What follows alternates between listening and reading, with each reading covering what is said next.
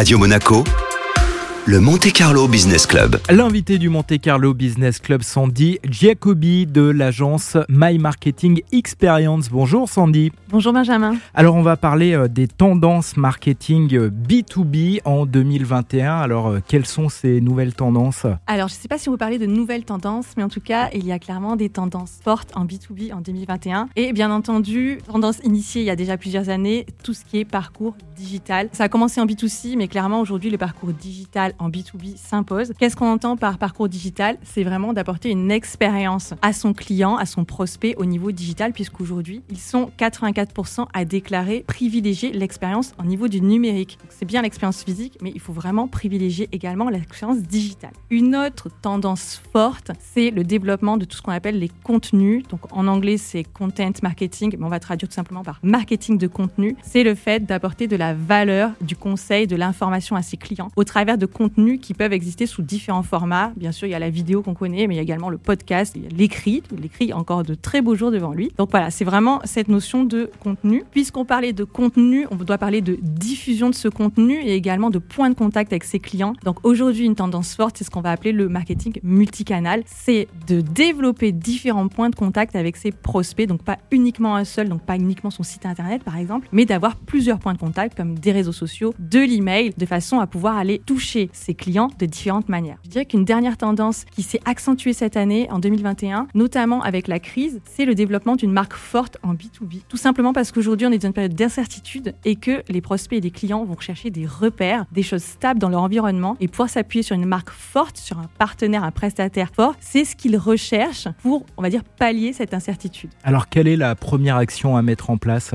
Alors, je dirais que la première action à mettre en place, ce serait certainement de commencer à communiquer avec du contenu, pas uniquement de communiquer pour faire de la promotion, mais pour se mettre au service de son prospect, de son client, en lui donnant de l'information. Merci beaucoup Sandy. Alors vous retrouvez plus d'infos puisqu'il y a un podcast que l'on retrouve comment en tapant My Marketing Experience. Alors le podcast est disponible, on tape mymarketingexperience.com et puis il y a une section podcast sur le site. Merci Sandy. Merci Benjamin.